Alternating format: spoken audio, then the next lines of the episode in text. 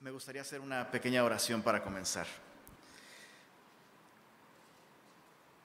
Padre, muchas gracias por permitirnos eh, este día apartar un tiempo de nuestra mañana para adorarte, para cantarte, para orar, reflexionar sobre cuán bueno ha sido con nosotros, Señor. Pero también, y esto es tan importante, Señor, abrir nuestros corazones a tu palabra no podríamos conocerte de otra manera, Señor. No podemos descubrir quién eres si no es a través de tu palabra, Señor. Y esta mañana te queremos pedir que, que tú bendigas este tiempo en tu palabra, que tú nos des a cada uno de nosotros un corazón dispuesto, sensible a lo que tú nos quieras mostrar.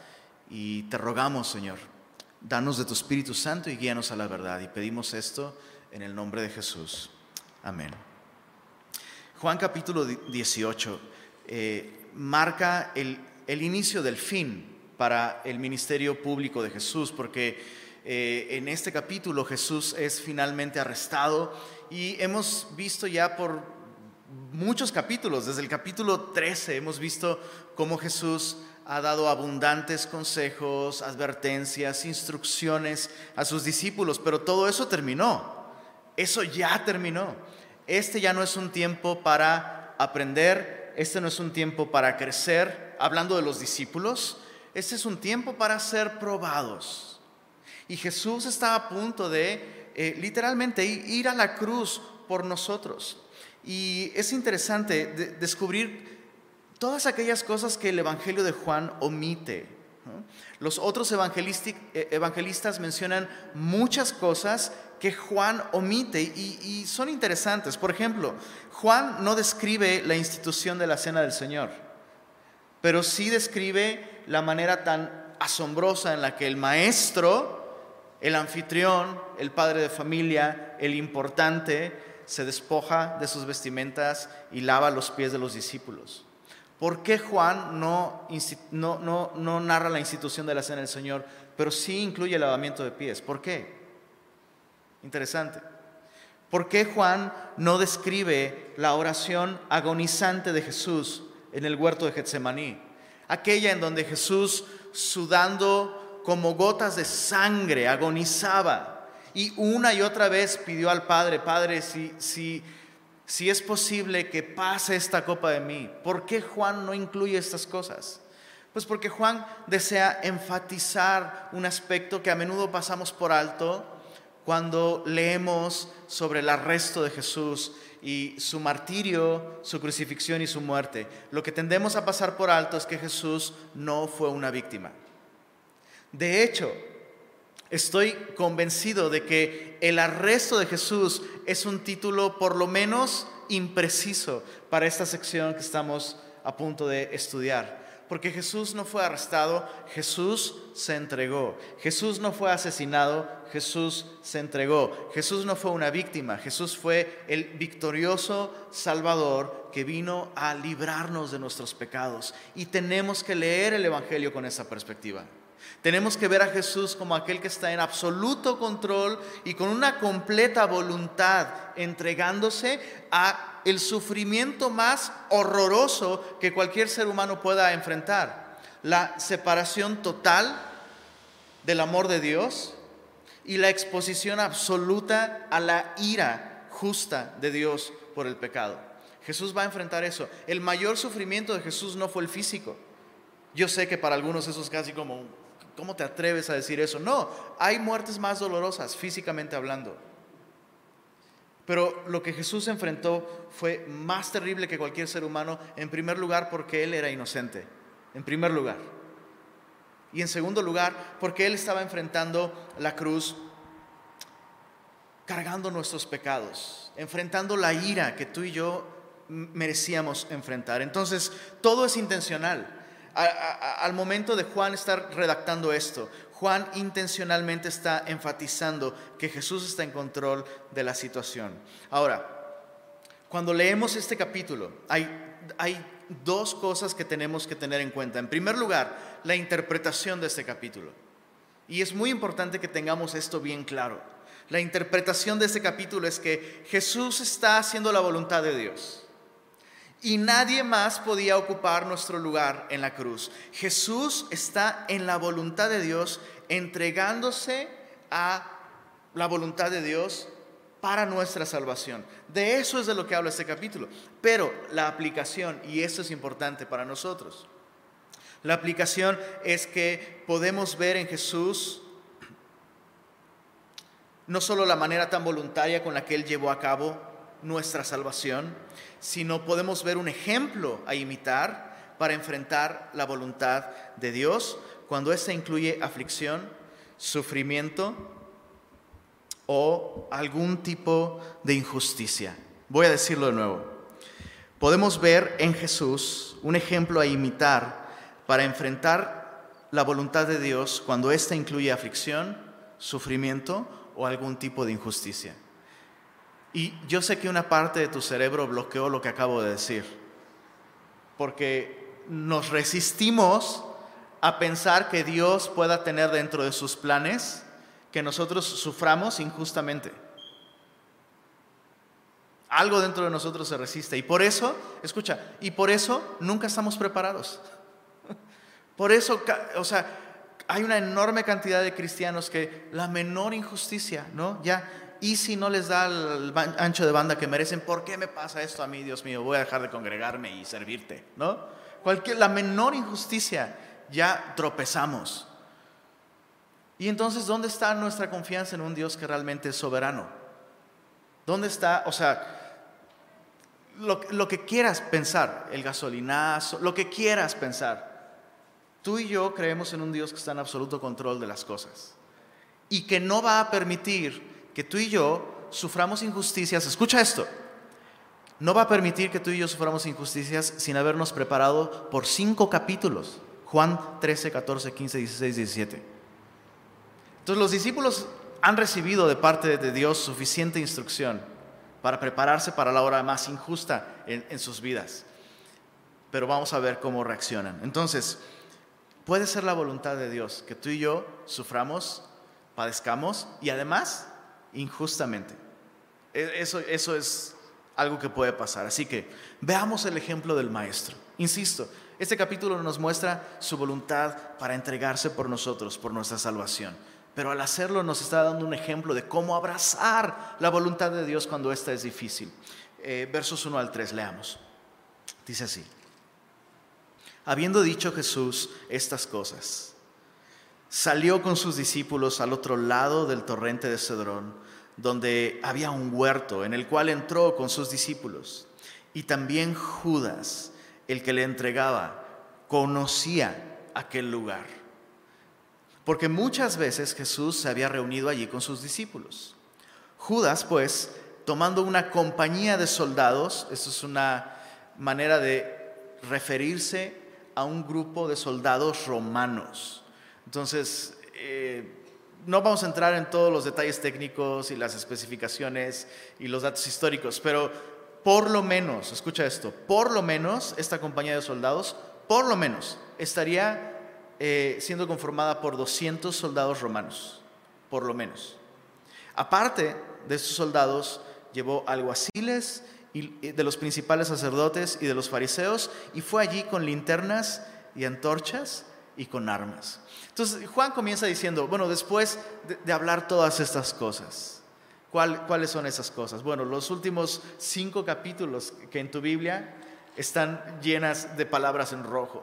Esos últimos eh, capítulos en los que Jesús estuvo hablando con sus discípulos, pareciera que sucedieron todos en el aposento donde celebraron la cena de la Pascua. ¿no?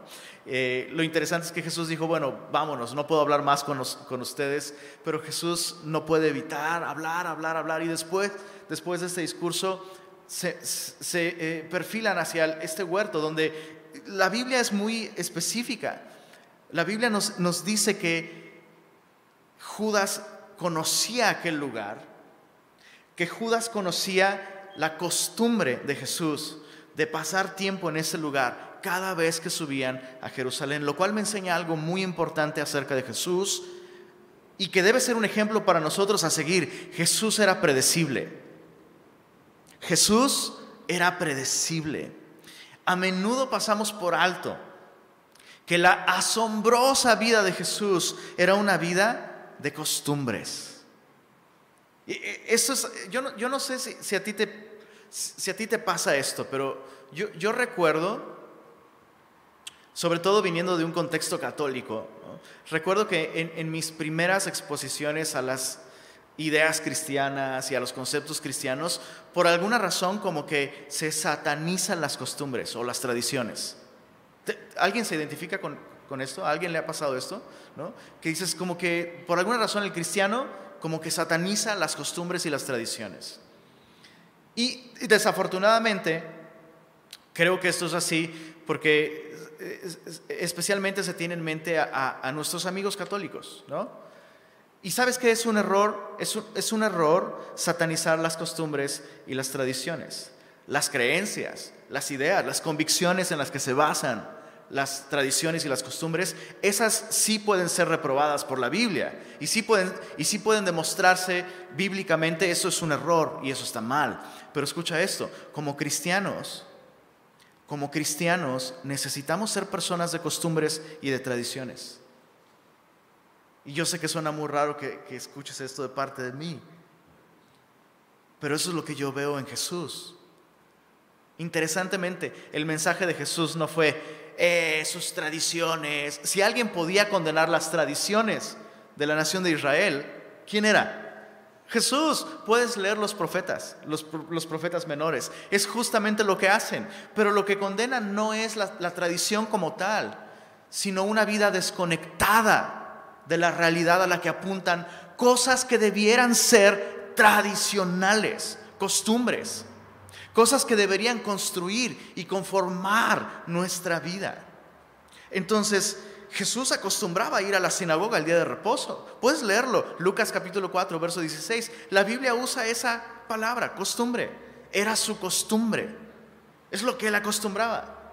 Y tú podrías saber, escucha, en los momentos de las fiestas más importantes de Jerusalén, tú podías saber a cualquier hora del día dónde estaba Jesús. Esa es la hora de la oración de la mañana. Jesús va a estar en el templo. Es la oración de la tarde. Jesús va a estar en el templo. Es la oración de la, de la noche. Jesús va a estar en el templo. Es la hora del sacrificio. Jesús va a estar en el templo. Ya es de noche. Jesús está en el huerto del Getsemaní. Después de todo un día lleno de comunión con Dios, Jesús está apartando un tiempo para estar con su Padre y con sus discípulos. Esa es la vida predecible de Jesús. Y sabes, en tiempos difíciles, en tiempos de prueba, en tiempos extraordinarios, en tiempos inciertos, qué importante es mantener nuestras costumbres y tradiciones espirituales. Qué importante es en tiempos inciertos, mantenernos firmes en aquello que es cierto, en aquello que es seguro. ¿Qué es seguro? Que si abro mi Biblia, Dios me quiere hablar. Que si doblo mis rodillas y si por una vez le doy a Dios mi mente al 100% y mi atención, Él quiere hacer algo en mi vida que Él va a cumplir su promesa de que donde están dos o tres reunidos en su nombre, Él va a estar allí en medio de ellos. Eso es cierto, esto es seguro. La Biblia nos dice que Judas conocía aquel lugar donde estaba Jesús. Y sabes, es mi oración y es mi deseo que este año la prueba, la, prueba que trae, que ya trae tu nombre con apellido y con dirección, hay un paquete que ya fue enviado este año y, va a llegar a tu puerta y te va a tocar y te lo van a entregar. Esta prueba es para ti. Es mi oración que la prueba nos encuentre a ti y a mí en aquel lugar. Y no me refiero al huerto de Getsemaní, me, me refiero a ese lugar en el que Jesús se encontraba. Una relación firme, constante, predecible con su Padre Celestial. Esa es mi oración. ¿Cuáles son tus costumbres y tus hábitos como cristiano, como persona? ¿Qué es predecible respecto a tu propio estilo de vida? Ahora, si piensas que estas preguntas son muy buenas, por favor contéstalas, porque la respuesta está más buena todavía. ¿No? A veces somos tan... A mí me pasa, oh, esa pregunta está buenísima, pero no la contesto.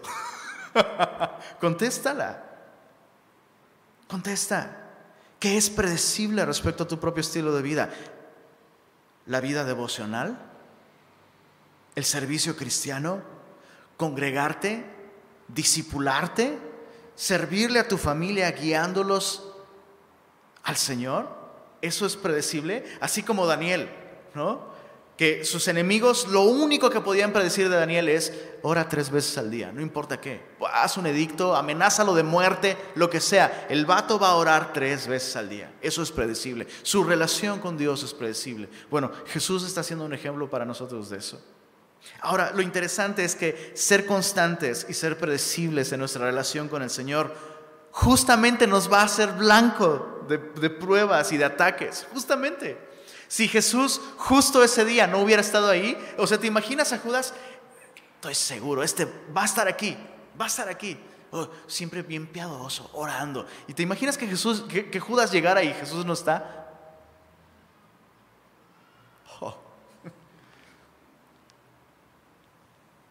Pero qué maravilloso. O sea, qué increíble que si el diablo quiere atacarnos,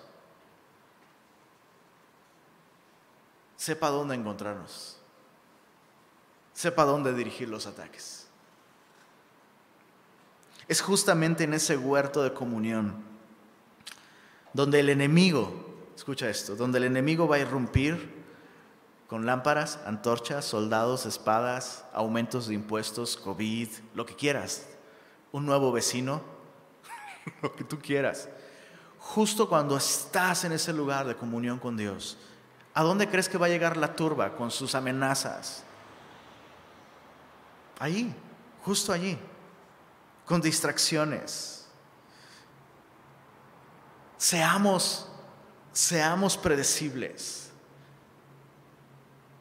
Que tu costumbre sea buscar al Señor, que tu tradición sea sumarte a la voz de los redimidos.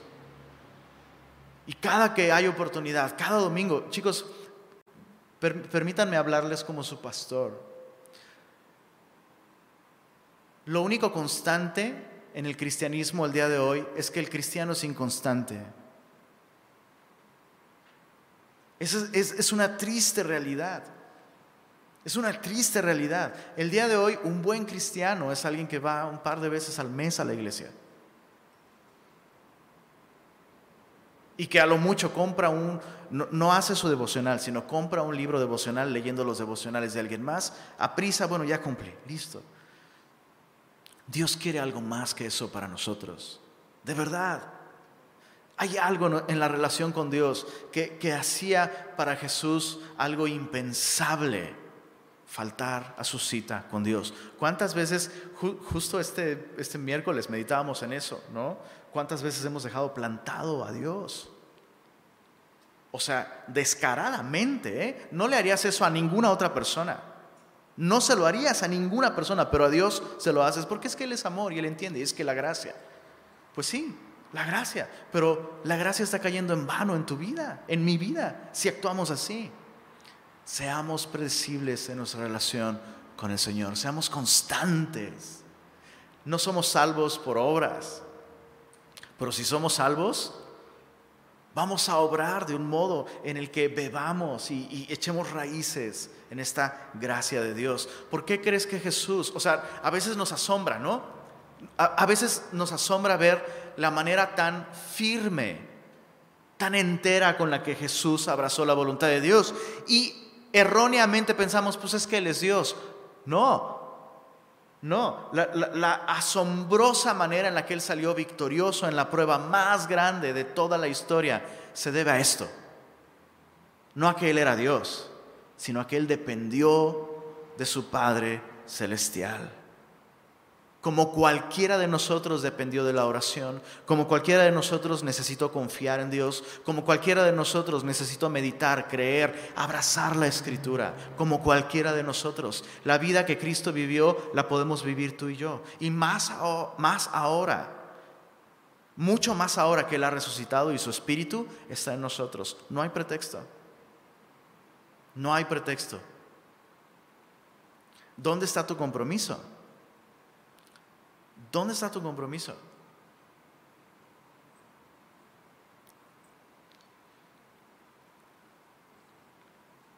Donde esté tu compromiso, ahí va a estar tu fuerza para la hora de la prueba. Entonces, solo piénsalo. La próxima vez que vayas a faltar a tu discipulado, o a una reunión, o a lo que sea que, involucre tiempo con el Señor, antes de decir, perdón, no voy, es que tengo un compromiso. Acuérdate de lo que te estoy diciendo. Ojalá te aparezca así como en las películas, mi rostro ahí. ¿Con quién está tu compromiso? Ojalá. Donde esté tu compromiso, ahí va a estar tu fuerza. El Señor era predecible en su relación con el Señor. Era constante. Pero el Señor también era dócil. Mira el capítulo, 8, eh, perdón, capítulo 18, verso, verso 4. Dice, pero, pero Jesús, sabiendo todas las cosas que le habían de sobrevenir, se adelantó y les dijo, ¿a quién buscáis? Le respondieron, a Jesús Nazareno. Jesús les dijo, yo soy. Y estaba también con ellos Judas. Para, para, el lector original esto era terrible porque el texto es muy enfático. Y volviendo a esta pregunta, ¿con quién está tu compromiso? La respuesta de Judas está ahí, con ellos, no con Jesús. O sea, Judas está con ellos, el que le entregaba. Cuando, cuando les dijo, yo soy, mira el verso 6, retrocedieron y cayeron a tierra. Algo, algo que pasamos por alto es eh, en, en el verso 4 es que Jesús dice, al saber todas las cosas que habían de sobrevenir, o sea, Jesús sabía lo que iba a suceder si él era arrestado por ellos, pero Jesús, sabiendo esto, dice, dice el texto, se adelantó. O sea, él tomó la iniciativa. El lugar está oscuro, aunque hay luna llena, hay muchos árboles en el huerto. Jesús probablemente eh, cuando la Biblia dice se adelantó, implica que él salió de las sombras, salió de entre los árboles a un lugar más claro donde probablemente estaba toda esta enorme multitud. Pero el punto es que Jesús, Jesús fue dócil a la voluntad del Señor. Este no era un tiempo para luchar, este era un tiempo para rendirse, para entregarse a la voluntad de Dios. Y muchas veces nosotros fallamos a la hora de la prueba porque ignoramos cuál es la voluntad de Dios. Jesús tenía muy claro, la voluntad de Dios es que yo vaya con ellos. Y nosotros fallamos muchas veces en las pruebas y las, las reprobamos horriblemente porque ignoramos la voluntad de Dios. ¿Y por qué ignoramos la voluntad de Dios? Porque no buscamos a Dios y no oramos. Jesús oró tres veces. Escucha esto, qué increíble. Jesús teniendo la Biblia, ¿ok? Teniendo la Biblia, habiendo nacido específicamente para morir por nuestros pecados, a la hora de la prueba está luchando con la idea.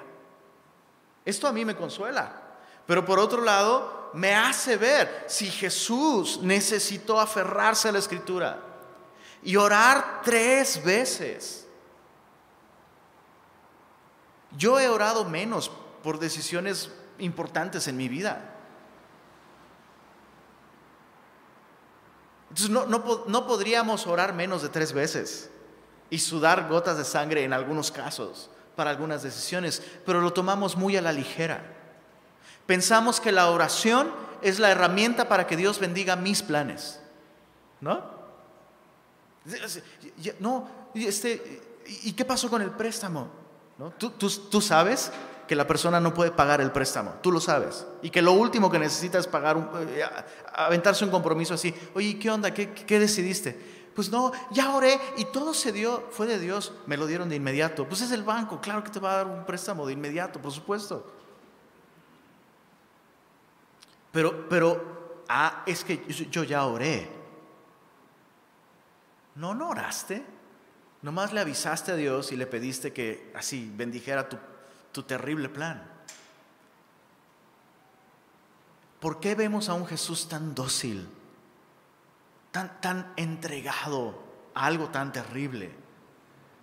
Él no se entregó en ese momento, Él se entregó a la voluntad de Dios en oración. Asumimos, ¿sabes? Asumimos que la voluntad de Dios siempre, siempre, siempre es librarnos del sufrimiento. Asumimos que la voluntad de Dios es librarnos del arresto, ¿no? Dios no va a querer que esta persona me arreste. ¿Cómo? ¿Cómo arrestado? Y aparte, en, lo que en aquel tiempo sería la Navidad para los judíos, ¿no? O sea, ¿cómo va a ser la voluntad de Dios que yo acabe arrestado en la Pascua? ¿Cómo? Pero siempre pensamos así. La voluntad de Dios es librarme del sufrimiento, librarme del arresto, librarme de la enfermedad, librarme de lo que parece fracaso. Pero Jesús sabía que en esta ocasión la voluntad de Dios implicaba fracasar desde un punto de vista humano. Fracasó, el, el cuate fracasó. Y del modo más horrible, más vergonzoso, más miserable. Pero ese es nuestro problema. Ignoramos la voluntad de Dios. La ignoramos y asumimos. Dios quiere que yo siempre tenga cabello. Dios quiere que tenga siempre salud. Dios quiere que yo siempre tenga dólares. Dios quiere que siempre tenga, que siempre haya carbón y ribeye en mi asador, siempre. Pensamos así. ¿Cómo Dios va a permitir esto? Y algunas veces es la voluntad de Dios y Dios nos ha llamado. Insisto, Dios no va a enviarnos a esa prueba sin habernos preparado por capítulos 13, 14, 15, 16 y 17. Pero es que estamos distraídos. Estamos distraídos. Porque no tenemos costumbres cristianas. Mi costumbre es llegarme, desconectarme de todo y apagar la tele. Irme al partido, salir con los amigos, lo que sea lo que sea, para no tener que ver la realidad de que Dios me está llamando a algo que implica no ser yo el centro de mi propia vida. Y ese no era el caso de Jesús. Jesús vino a hacer la voluntad de Dios y aún estando dispuesto a eso le costó. ¿Cuánto más nosotros necesitamos perseverar, velar y orar para no caer en tentación? ¿Cuánto más lo necesitamos? Insisto, todas estas prácticas, todas estas costumbres, estas tradiciones, no nos hacen mejores cristianos, nos hacen personas capaces de depender de Dios. No son medallitas que nos colgamos como si dijeran algo de nosotros. Al contrario, una persona que verdaderamente ora, verdaderamente persevera en la palabra, en comunión, es una persona que verdaderamente reconoce, separado de Él no puedo hacer nada, soy un inútil. Y si no tengo mi dosis diaria de Dios, de su palabra, no la armo. Entonces no es un asunto de yo oro porque soy muy bueno. No, oro porque soy muy malo. Leo mi Biblia porque soy una persona depravada. Y si su amor y su presencia y su espíritu no me influencian, eso es un desastre. Jesús fue dócil en el momento de la prueba, porque luchó antes en oración, agonizó con Dios tres veces. Entonces, solo para dejar este punto, es un error pensar que es un error pensar que fe victoriosa es igual a siempre tener el final feliz. Siempre conseguir el final de película que, que pensamos la boda que soñábamos, el trabajo por el que luchamos, el bebé por el que oramos. Pensamos que eso es fe victoriosa, conseguir estas cosas. Y por, consecuencia pensamos que rendirnos a la voluntad de Dios en situaciones adversas, a veces pensamos que eso es cobardía o falta de fe. Por eso se enfermó, porque no tuvo fe suficiente. Por eso perdieron al bebé, porque no creyeron las promesas. Es un error. ¿De dónde brota todo esto? De no comprender quién es Jesús. Y no comprender esto, que este capítulo que estamos viendo. Solo una pregunta retórica. ¿Qué requiere más fe? ¿Decir, hágase tu voluntad y no la mía? O decir, yo declaro y decreto en el nombre de Jesús que tengo victoria en el nombre de Jesús, victoria en el nombre de Jesús, victoria, declaro. ¿Qué, qué requiere más fe? hágase tu voluntad. Ir a la cruz. O ponerse a declarar y ignorar que hay alguien que, cuya palabra sí tiene poder, no la nuestra. Entonces, la oración que recibe un no como respuesta por parte de Dios es tan fortalecedora para el alma como la oración en la que Dios te dice sí. Dios le dijo a su propio hijo no. Tres veces. ¿Puedes imaginarlo? Padre, si es posible, pasa de mí esta copa. No. Segunda vez, Padre, todas las cosas son posibles para ti. Si hay alguna otra manera, por... no. Tercera vez, Padre, si es posible, te ruego que pases esta copa de mí. La respuesta divina fue no.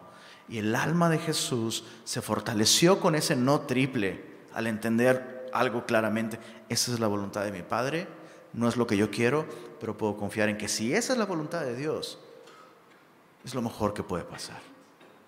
Lo acepto, Señor. Llegan los soldados y encuentran a un vencedor, alguien completamente rendido, no a ellos, sino a la voluntad de su Padre. Alguien que, sabe que hay alguien en control de todas las cosas. Ahora, interesante que Jesús responde, yo soy. Eh, los soldados se van para atrás, ¿no? Eh, eh, hay algo hay algo sobrenatural en esto. retrocedieron y cayeron en tierra. O sea, nuestra mente escéptica va a intentar buscar una explicación natural, ¿no? Estaban nerviosos, o sea, mira la cantidad de soldados que llevaron, están esperando a alguien, ¿no? Que, se va a levantar en armas o que va a huir, este, no saben qué esperar, pero no, o sea, llevan soldados romanos ahí, llevan soldados romanos, o sea, no son, no son la Guardia Nacional de México, son soldados romanos, hijo. No van a tropezar por accidente.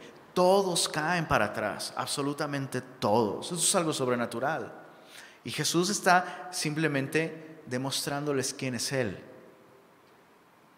Entonces, por un lado vemos esa cantidad de soldados y decimos, ah, Judas se pasó de lanza, no conocía a su maestro, él no se iba a entregar. Pero por otro lado decimos, les faltaron soldados. Pero ¿cuántos soldados hubieran sido suficientes para arrestar al Hijo del Hombre? Ni el mundo entero. Entonces Jesús, encuentran un Jesús dócil, pero encuentran un Jesús que sabe quién es Él. Y hace esta demostración de control de la situación. O sea, Él quiere que ellos sepan, no solo ellos, sus discípulos, que sus discípulos sepan, hey, chill out, del griego, del hebreo, que significa tranquila, tranquila raza, ¿no? Tranquilos, eso lo estoy permitiendo, yo lo estoy permitiendo. Retroceden, caen en tierra, dice el verso, verso 7. Volvió pues a preguntarles, ¿a quién buscáis? Y ellos dijeron, a Jesús Nazareno. Ahora, Jesús está haciendo de alguna manera, Jesús está siendo sabio también, porque Jesús está haciendo que ellos que ellos declaren verbalmente con quién es la bronca. ¿Por qué? Porque quiere dejar claro, bueno, tú estás diciendo que me estás buscando a mí, entonces déjalos ir libres. Ya que están incluyendo soldados romanos, no puedes arrestar a alguien a quien no estás buscando, punto. Entonces ya dijeron tres veces que me buscan a mí, tres veces ya les dije yo soy. Verso 8, respondiendo Jesús, les dijo, os he dicho que yo soy, pues si me buscáis a mí, dejad ir a estos. Ya no pueden hacer nada contra los discípulos. Jesús, ¿no, te sorprende la manera tan clara con la que Jesús está viendo las cosas? Es increíble, es increíble. Dice el verso, verso 9, para que se cumpliese aquello que había dicho, de los que me diste, no perdí ninguno. Ese es el, este es el tercer punto sobre el ejemplo de Jesús. El primero es que Jesús fue predecible. Jesús fue un hombre de tradiciones, de costumbres espirituales. Lo segundo es que Jesús fue dócil. Jesús no está luchando por hacer la voluntad de Dios, eh, la voluntad de Dios en ese momento, en el momento del calor y la prueba, porque Jesús ya luchó antes en oración. Entonces, cuando llega la prueba, Jesús es dócil. Y Jesús está confiado porque él sabe quién es. Yo soy. Punto. Pero lo tercero es que Jesús fue fiel a su misión. Eso es increíble, porque aun cuando Jesús está experimentando una injusticia y lo van a arrestar y va a sufrir, Jesús sigue teniendo en mente aquello para lo cual Dios lo envió. Y lo número uno para él es cuidar de los suyos. Y yo, yo quiero que tú escuches esto con atención, porque si tú has confiado en Jesús, tú eres de los suyos. Y eso es lo principal para Él, cuidar de los suyos, que ninguno se pierda. Si tú has creído en Jesús, eso te incluye a ti. Tú estás aquí en este versículo, que se cumpla lo que Él había dicho. De los que me diste, no perdí ninguno. Y tú y yo estamos incluidos allí. Ahora piensa en esto, otra vez, balance bíblico. En este momento cuidar de ellos físicamente era un equivalente de cuidarlos espiritualmente. ¿Por qué? Porque ellos no estaban listos para enfrentar un sufrimiento físico de esta magnitud. La prueba es Pedro, a quien vamos a ver en unos cuantos versículos. O sea, Pedro va a negar tres veces a Jesús tres veces. No están listos para una prueba de esa magnitud. Lo cual me, enseña algo muy importante. Y, es algo que, mis queridos navegantes, ustedes se lo saben muy bien. Primera de Corintios 10, 13. ¿Qué pasó? ¿Qué pasó con las costumbres, las tradiciones? ¿No? Así como los espartanos. Espartanos, ¿cuál es su tradición? ¡Aú! Que así digamos, semillosos. Primera de Corintios 10, 13. Pero en español, no en lenguas, porque así no entiendo. No os ha sobrevenido ninguna tentación que no sea humana, pero fiel es Dios. Repite eso, repite eso. Fiel es Dios. No os dejará ser tentados más de lo que podéis resistir. Qué maravillosa promesa. Qué increíble promesa. Insisto, en este momento Jesús no iba a permitir que ellos fueran a la cárcel, no estaban listos. No lo pueden resistir, así que no lo permito. Pero la historia nos dice que en su momento Jesús lo permitió con todos y cada uno de ellos. En su momento estuvieron listos. Así que cuando llega esa situación súper difícil, lo último que tú y yo podríamos decir es, no estoy listo. Porque Él no va a permitir. Él no va a permitir que seas tentado más de lo que puedas resistir. Ahora, solo aclarar. Eso no significa que nosotros podemos soportar o resistir por nosotros mismos. Como, ah, bueno, solo dame suficiente tiempo y yo voy a agarrar tanto la onda y yo, espérame, verás, lo puedo alcanzar. No, no. Separados de Él, separados de Él, nada podemos hacer. Entonces, no es un asunto de Dios sabe con cuánto puedo yo. Dios sabe que sí puedo, por eso Él permite esto. No, no, no, no funciona así. Separados de Él, nada podemos hacer. Así que podemos enfrentar cualquier prueba, igual que Jesús, siendo fieles a nuestra misión. ¿Cuál es la misión que Dios nos ha dado? Podemos seguir siendo fieles a la misión que Dios nos ha encomendado sin importar la prueba que llega a nuestra vida, porque Dios no va a permitir algo que no podamos resistir. Terminemos de leer verso, verso 10. Dice así. Entonces Simón Pedro, ah, Pedrito, San Pedro, tan amado por todos nosotros. Entonces Simón Pedro, que tenía una espada, la desenvainó e hirió al siervo del sumo sacerdote y le cortó la oreja derecha y el siervo se llamaba Malco. Antes de ver las palabras de Jesús, ¿qué onda con Pedro? Ahora, hasta cierto punto era como algo normal que, que un hombre llevara un arma para defensa personal, especialmente en esas, en esas fechas en las que Jerusalén se llenaba de personas. Es algo que siempre sucede. ¿no? Una ciudad se llena de personas por algún evento y las probabilidades de que aumente el crimen, pues aumentan. Eso es básico, eso ha sido siempre. Entonces era algo permitido incluso y algo normal que un hombre llevara armas para defensa personal, una espada, una daga para defensa personal. Lo que no es normal es que alguien corte la oreja derecha de una persona en defensa personal. Y, y vamos a hacer la de forenses un poquito. ¿Qué se necesita para que te corten la oreja derecha? Solo hay dos cosas. Tener la oreja derecha muy grande, ¿no? O la segunda opción es que la persona que te ataca o sea zurdo o te ataque por dónde? Por la espalda. Entonces, quiero que pienses en Pedro, ¿eh? O sea, Pedro está viendo toda esta situación y Pedro está pensando, híjole, yo le dije a Jesús que iba hasta la muerte con él. No, pues tengo que hacer algo.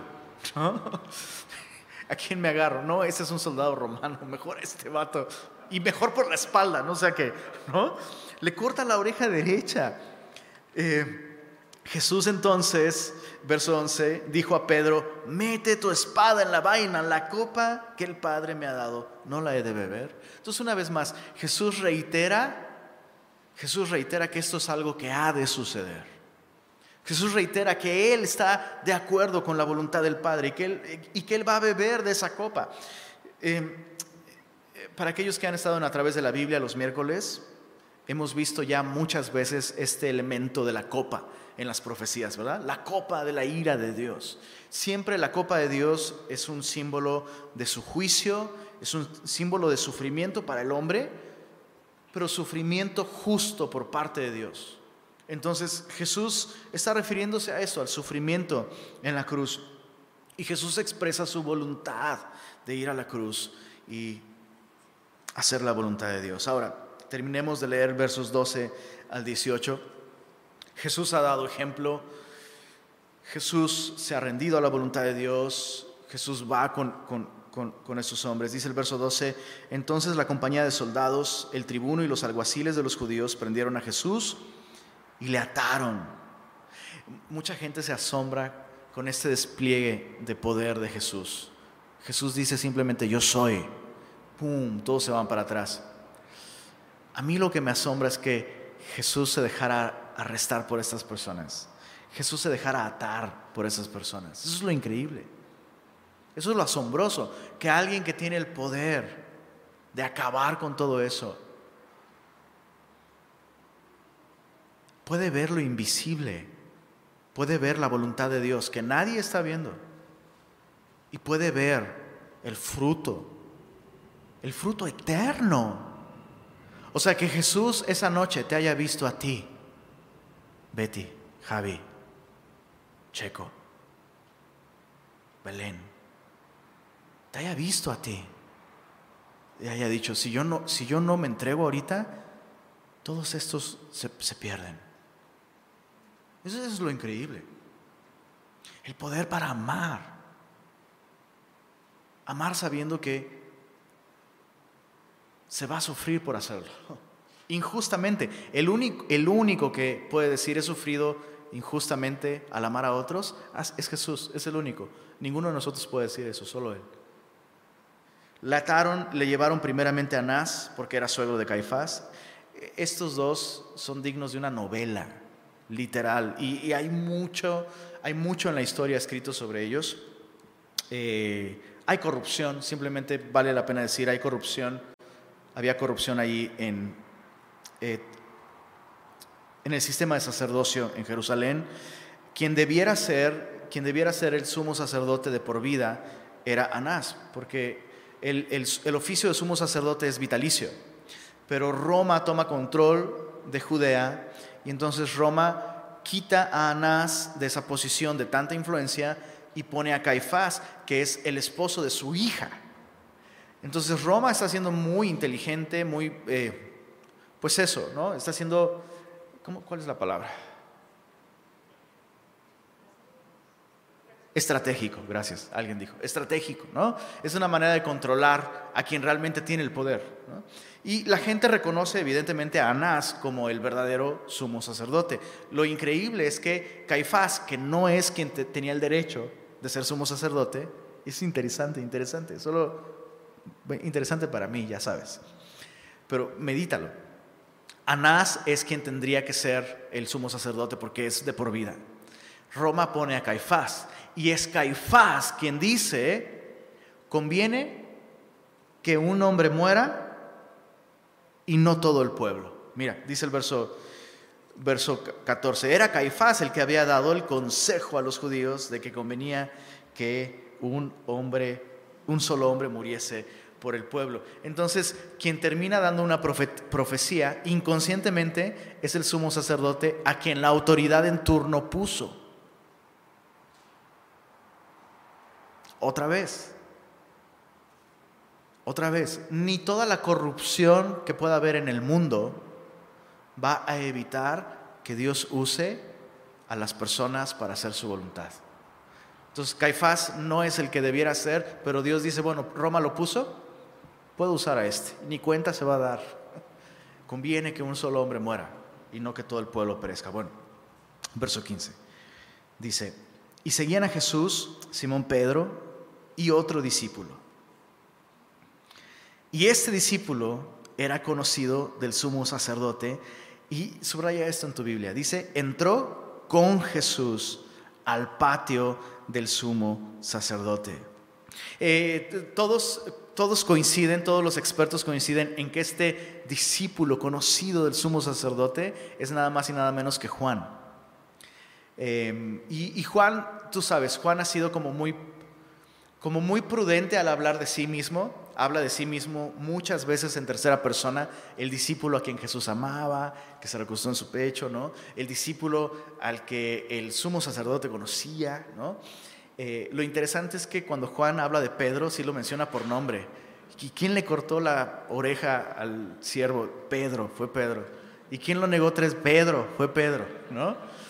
Eh, había como una cierta competencia entre esos dos, sana competencia. Incluso cuando van cuando van a la, tumba vacía, cuando reciben la noticia de que Jesús resucitó, Juan incluye este detalle, pero el, discípulo amado corrió más rápido, ¿eh? llegó primero. Pero le di chance a Pedro de que él entrara primero, pero yo llegué primero. Interesante.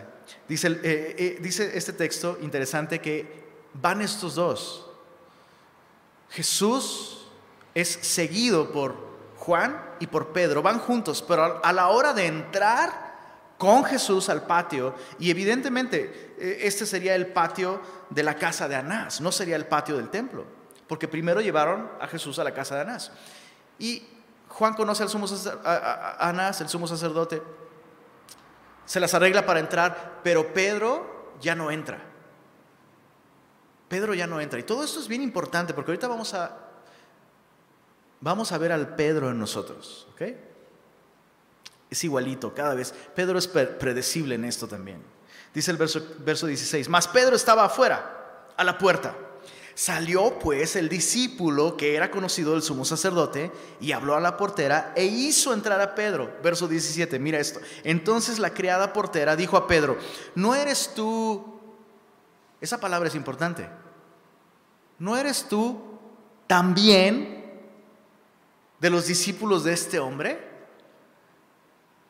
¿Qué significa ese también? ¿Qué otro discípulo de ese hombre estaba allí? Juan. O sea, Juan llega a la casa donde están, interrogando a Jesús, la casa del sumo sacerdote, habla con la portera. La portera sabe, Juan es un discípulo de Jesús. A Pedro le da un ataque de pánico, se queda afuera, Juan entra atento a lo que está sucediendo con Jesús, de pronto escucha cosas que lo preocupan, voltea a ver a Pedro, Pedro no está. Sale, lo, ve, lo alcanza a ver afuera. Oye, no seas mal, dale chance de entrar, viene conmigo, no sé qué. La, criada simplemente está diciendo, ah, tú también eres eso. Eso es todo. Eso es, es lo que cualquier portero haría. Habla con la gente, es lo que hace el portero, habla con la gente, hace preguntas, listo. Y eso es suficiente, suficiente para que Pedro se desmorone. Verso 17, dijo él, no lo soy. Y estaba en pie, estaban en pie los siervos y los alguaciles que habían encendido un fuego porque hacía frío y se calentaban. Y mira esto, esto, esto es terrible. Y también, subraya esto, con ellos, con ellos estaba Pedro en pie, calentándose. ¿Cuál fue la última persona que Juan dijo en su evangelio que estaba con ellos.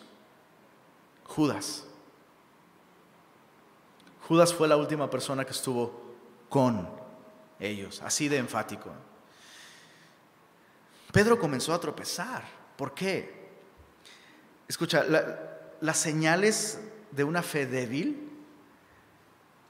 en el caso de Pedro, comenzaron, comenzaron desde el huerto de Getsemaní. Y eso, eso es bien interesante porque, otra vez, digo esto con respeto, yo sé, yo sé que yo sé que suelo bromear con estas cosas y a veces... Ah, pero cuidado con esta... Con esta horrible costumbre. Eh, eh, eh, que esta no sea una de las costumbres semillosas, por favor. ¿Cómo estás? En victoria he bendecido y fortalecido y la fuerza me acompaña, casi, casi, ¿no? E, e, e, esta necesidad de proyectar que soy en victoria siempre, por decir estoy en victoria, estoy en victoria, estoy en victoria, estoy en victoria. ¿Sabes qué? Eh, muchas veces esa, costumbre es, un maquillaje para esconder una fe débil detrás.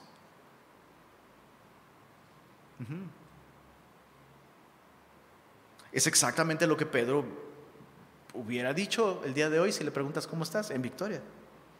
Aquí traigo la espada, mira. Bro, no va a acabar bien, esa historia no acaba bien. Fingir que eres fuerte. No, Señor, aunque todos te nieguen, no, yo estoy en victoria. No, si es necesario ir a morir, en victoria. Tú, yo, mm, aú. ¿No? Muchas veces todas esas expresiones de victoria constante solo maquillan debilidad, temor, Pedro comenzó, comenzó a tropezar. Pedro comenzó a tropezar desde el momento en el que pensó en sí mismo como alguien fuerte, como alguien que puede. Es más, Jesús, no solo no te tienes que preocupar por mí. Si algo te pasa, yo estoy aquí para defenderte, Jesús. Yo soy fuerte. Yo puedo. Ahí comenzó la caída de Pedro. La caída de Pedro no comenzó con la, con la criada preguntándole, ¿tú también eres semilloso? No, Pedro comenzó a caer mucho antes. Cuando comenzó a confiar en su propia capacidad de comprender que era mejor incluso para Jesús. Insisto, a veces esas proclamaciones personales de victoria son un sustituto barato para decir, ¿sabes qué? No estoy bien. Quiero creer que Dios puede fortalecerme, Dios puede guiarme, Dios puede sostenerme, pero no estoy bien, estoy desanimado, estoy triste, tengo miedo. ¿Sabes qué? Estoy enfrentando tentaciones, estoy luchando con el pecado. Me gustaría luchar con la santidad, pero estoy luchando con el pecado. Es más, ¿sabes? El tiempo de tentación ya pasó, estoy en pecado y me siento condenado y me siento en frío ni siquiera estoy arrepentido. Cualquiera de esas cosas sería mejor que decir en victoria.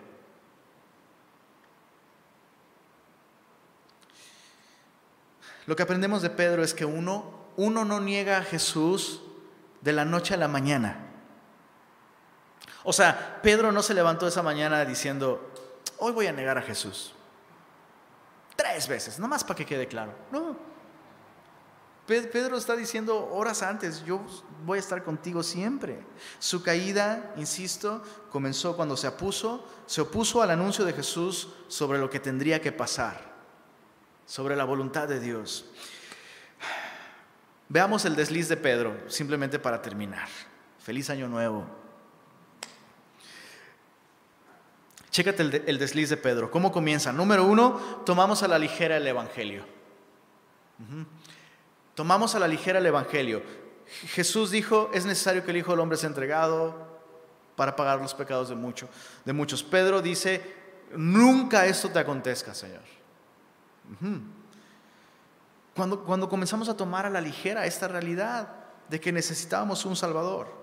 Número dos, tomamos a la, a la ligera las implicaciones de este Evangelio. Porque el mensaje del Evangelio es, Jesús tiene que morir para que ustedes vivan. Pedro dice, no, no, no, jamás esto, eso, acontezca. ¿Por qué, Pedro? ¿Por qué dices eso? No es necesario que eso suceda. No es necesario, no estoy tan mal. Es más, yo puedo ayudar un poco a Jesús. Esas son las implicaciones del Evangelio. Y todos nosotros muchas veces empezamos a dar signos de peligro espiritual porque tomamos a la ligera las implicaciones del Evangelio. Negamos que somos pecadores. Ignoramos que la gente a nuestro alrededor es pecadora. Y terminamos haciendo daño por eso. Mucho daño. Entre más insistimos en depender de nuestra fibra moral, de nuestra capacidad, más propensos somos a caer. Es así. Entonces, tomamos a la ligera el Evangelio, número uno, tomamos a la ligera las implicaciones del Evangelio. No, hasta yo te defiendo, Jesús, ¿no? Yo no estoy tan mal. Número tres, tomamos a la ligera las señales de carnalidad. Empezamos a dar evidencias de que ya no estamos dependiendo de la gracia. Y así, a lo mejor, eh, a lo mejor en la cena de Navidad, alguno de ustedes fue malco y alguien le cortó no, no solo la oreja, sino... ¿Sabes de lo que estoy hablando, no? De, pronto así, de la nada. Y me quisiera balconear, pero ya me he balconeado demasiado. O sea, ¿cuántas veces, ¿cuántas veces me ha sucedido que termino de hacer mi devocional? Me encuentro con mi familia en la cocina mi esposa hace alguna pregunta, es simplemente una pregunta, así como esta mujer le hizo una pregunta a Pedro, nada más una pregunta, y termino arruinándole el día a todos, con mi mal genio, con mi impaciencia. Y ya saqué la espada y le corté la oreja a todo el mundo. Señales de carnalidad. No estoy dependiendo del Señor. No estoy dependiendo de su gracia.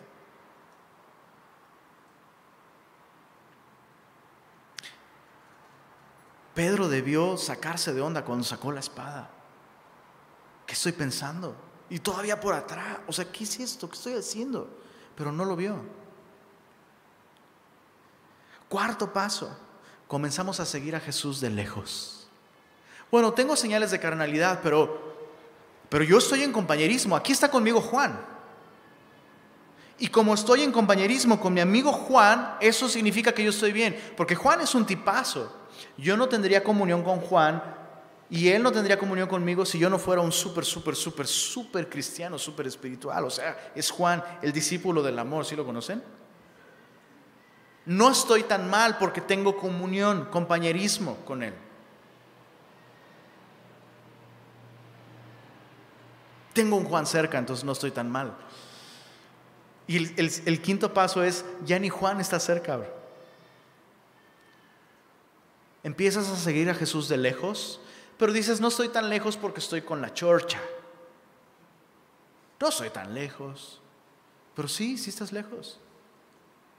Y el último paso es, terminas, ah, está re bueno, pásenme los bombones tú. Ay, Malco, perdóname por haberte cortado la oreja hace rato. Nada que ver ese Jesús, ¿eh? Perdón, no lo vuelvo a hacer.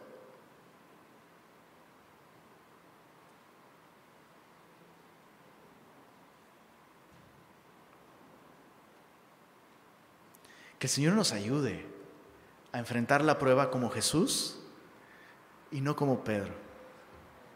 Tenemos que ser predecibles en nuestra relación con el Señor flexibles a la voluntad de Dios, no luches en el momento de la prueba, lucha en oración.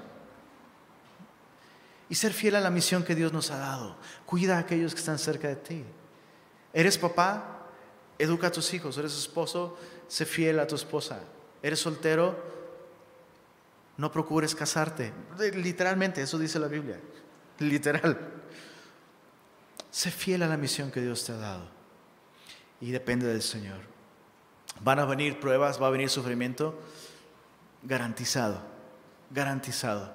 Pero garantizado también que Dios no va a permitir algo para lo que Él no nos haya preparado. Y el Señor nos está preparando. Esto que está sucediendo aquí, esto, justo esto, es una de las maneras, no la única, pero es una de las maneras en las que Dios nos está preparando, no solo como individuos, sino como iglesia, como iglesia. Que este 2022 el Señor nos encuentre así, unidos en su palabra, perseverando, atentos a lo que Él quiere hacer con nosotros. Padre Celestial, gracias por esta, esta porción de tu palabra que, que nos, nos, enseña tanto, Señor. Nos, nos enseña la voluntad con la que tú te entregaste, Jesús, por nosotros. Pero también es, un, es, es una enseñanza, Señor. Queremos seguir tu ejemplo. Ayúdanos, por favor, a responder a lo que hoy tú nos has revelado en tu palabra. Y gracias, Señor. Gracias una vez más. Por ser tan paciente y tan fiel. Por ser tan misericordioso. Gracias, Señor, por el perdón de pecados y la gracia que sabemos que hay en ti. Permítenos, Señor, seguirte de cerca. Lo pedimos en tu nombre, Jesús. Amén.